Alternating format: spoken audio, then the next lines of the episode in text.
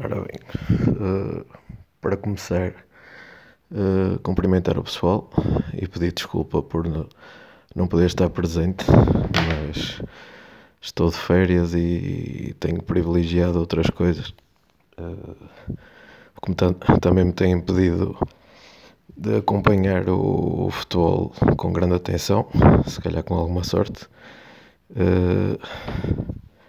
Mas pronto, vou, vou tentar fazer uma análise do, do pouco que tenho visto, que tem sido essencialmente o, o Porto.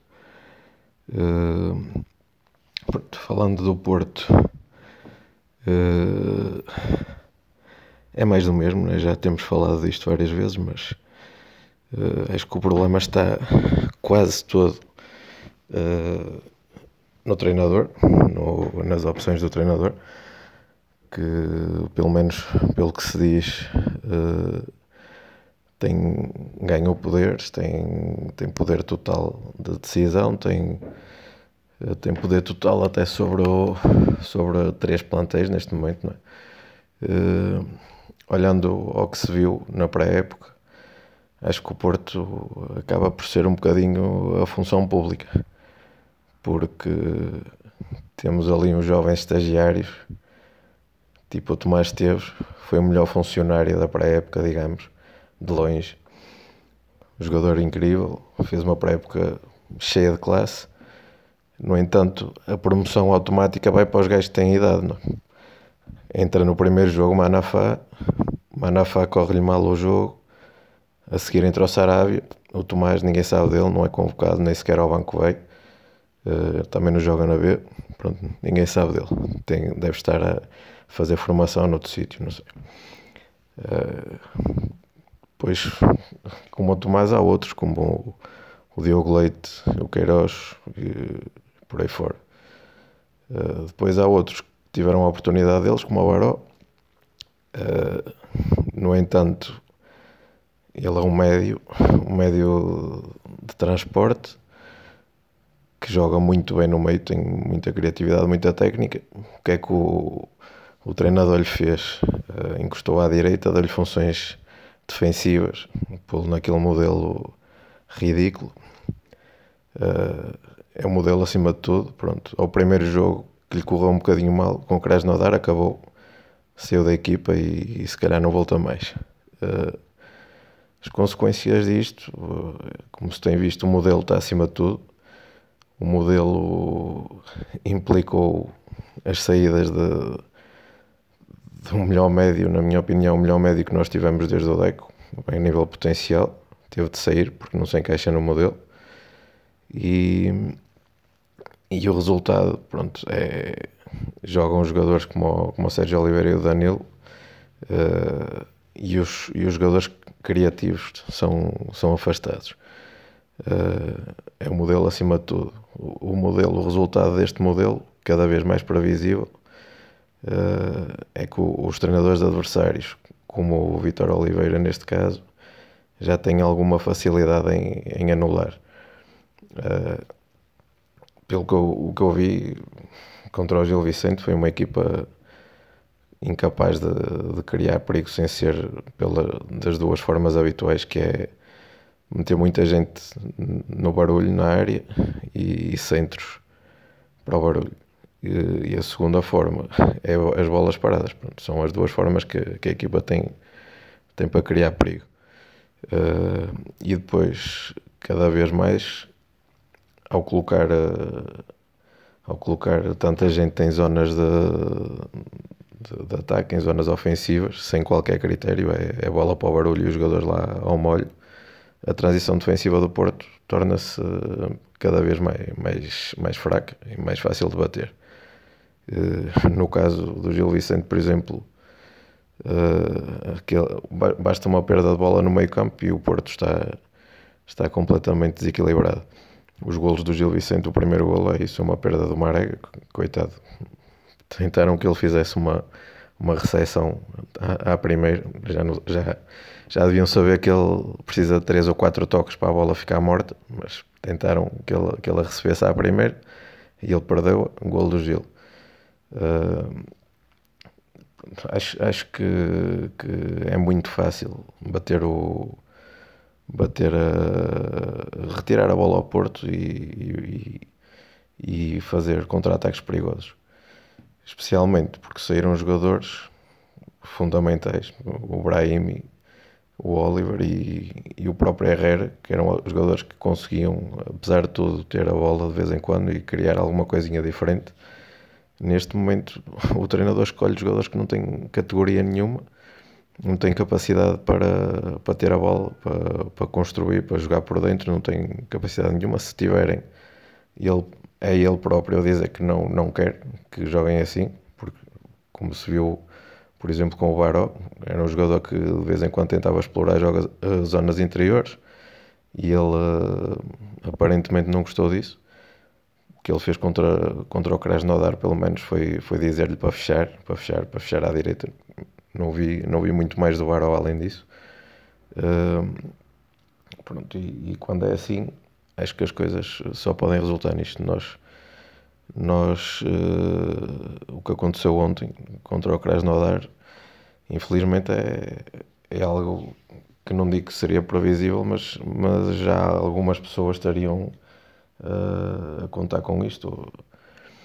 Perder contra uma equipa que não é nem de perto nem de longe de topo, é uma equipa mediana uh, na, na Rússia, uma equipa mediana, a nível europeu se calhar nem a isso chega, mas é uma equipa que, que joga com mais qualidade, tem mais criativos uh, que sabe explorar bem o jogo interior e que facilmente cons consegue, tanto na Rússia como cá, conseguiu criar oportunidades.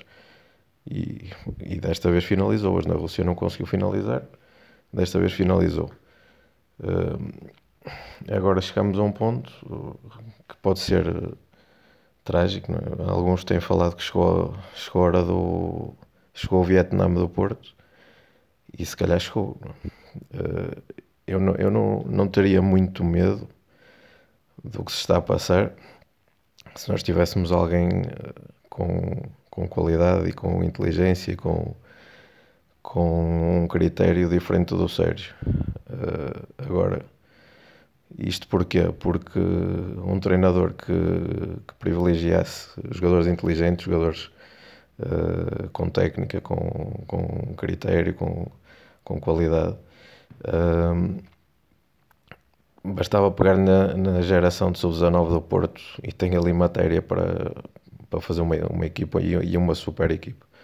Uh, jogadores como o, como o Leite, como o Queiroz, como o Tomás, como o Diogo Costa, como o Fábio Vieira, como o Baró, como o Fábio Silva, todos eles, para mim, têm capacidade para ser já hoje titulares no Porto e já hoje jogadores muito decisivos no, numa liga como, como a portuguesa associados a outros que foram boas contratações, como o Nakajima, o Luís Dias, uh, o Corona que já cá estava, o próprio Zé Luís, que apesar de tudo é um acréscimo de qualidade face ao que cá estava. Apesar de não ser um, grande jogador, mas pelo menos é, é um jogador que consegue finalizar com a, alguma qualidade. O Porto tinha, tinha capacidade para fazer um bom plantel uh, e para lutar pelo título, à vontade. Agora, com este treinador, o que eu acredito que vai acontecer é que, é que vai decidir vender meia dúzia de putos para continuar a apostar em gajos como o Marcano e como o Pep, que não justificam, não há qualquer razão para eles jogarem em vez do, do Leite e do Queiroz. Não são melhores. Pura e simplesmente não são melhores. E ontem viu-se que esta história da idade é um, é um disparate. Uh, a idade é, como diz o outro, é, é, é um número, nada mais. O Marcano não tem mais qualidade do Leite, erra mais do que o Leite, sempre errou. Apesar de eu gostar do Marcano, de achar que é um bom central, mas o Leite é muito melhor e tem muito mais potencial. Mas infelizmente, como eu disse há pouco, no, no Porto há, há promoções com base na idade. Se tens 16 ou 17 ou 18 anos, não podes jogar. Se tens 36 anos, podes jogar. É assim que funciona a cabeça do nosso treinador e como tal tenho medo que, que este prejuízo enorme de, estamos a falar de 50 milhões que não entram no Porto já, por não termos entrado na Champions uh, acaba, vai acabar por ser compensado por, uh, por vendas de jogadores que daqui a dois ou três anos vão valer 50 ou 60 ou 70 milhões e se calhar agora vão sair por 15 ou, ou menos, não sei se calhar vão ser entregues a algum carrossel, como, como noutros casos.